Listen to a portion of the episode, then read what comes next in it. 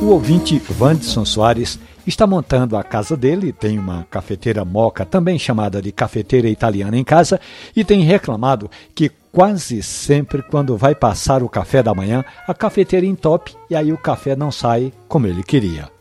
A moca italiana é uma cafeteira que exige alguns cuidados especiais. Um deles é que o café não pode ser moído muito fino, não. O que se passou com o Vanson foi que ele comprou o café moído no supermercado e acabou entupindo a cafeteira. Aquele café que você compra moído no supermercado vem moído muito fino. Eu vou dar duas alternativas, Vanson. A primeira delas é você comprar um café em grão e moer em casa. Essa ideia de passar o café na hora em que você vai tomar favorece o seu café porque ele fica mais gostoso, mais novo. É que depois que você moe o café, Vanso, ele começa a perder informações, ele perde doçura, perde acidez, perde aroma. A outra coisa é que se você não tem em casa um moedor, você passa nas boas cafeterias do Recife, compra o café moído para a moca italiana. É um pouco mais grosso do que se fosse para o café coado.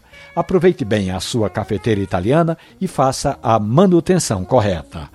Essa história e outras tantas do mundo do café estão hospedadas ali na página da radiojornal.com.br ou nos aplicativos de podcast. Café e conversa. Um abraço, bom café.